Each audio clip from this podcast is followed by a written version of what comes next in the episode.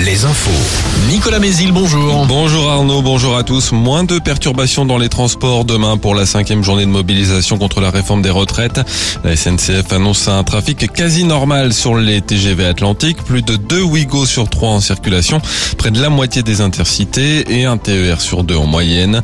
En revanche, des annulations à prévoir dans plusieurs aéroports dont celui de Nantes. 20% des vols ne seront pas assurés demain à cause de la mobilisation des contrôleurs aériens. De protestation qui commence dès aujourd'hui à Rennes où l'université Rennes 2 doit être bloquée jusqu'à demain par les étudiants. À l'Assemblée, ce coup de théâtre hier soir avec le rejet de l'article 2 du projet de réforme des retraites. Il prévoyait la création d'un index senior dans les entreprises, un dispositif obligeant ces dernières à rendre public leur nombre d'employés seniors ou en fin de carrière est censé favoriser l'embauche ou le maintien dans l'emploi des plus de 55 ans. Pierre Palmade a honte après l'accident qu'il a provoqué vendredi soir. Sa s'est exprimée dans un communiqué. Elle affirme que l'humoriste réalise l'horreur de ce qu'il a causé et qu'il est prêt à assumer les conséquences de ses actes.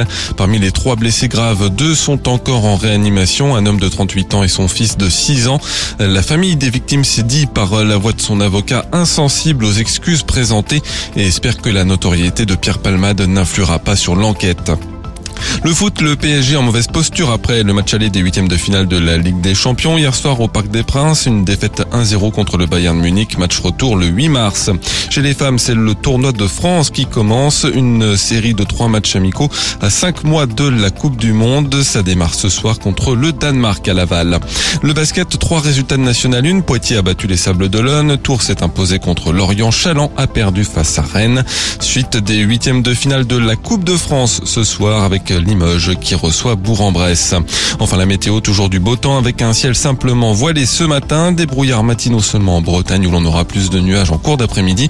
Les maxi toujours aussi douces entre 13 et 17 degrés. Retour de l'info à 5h30, très bonne matinée à tous.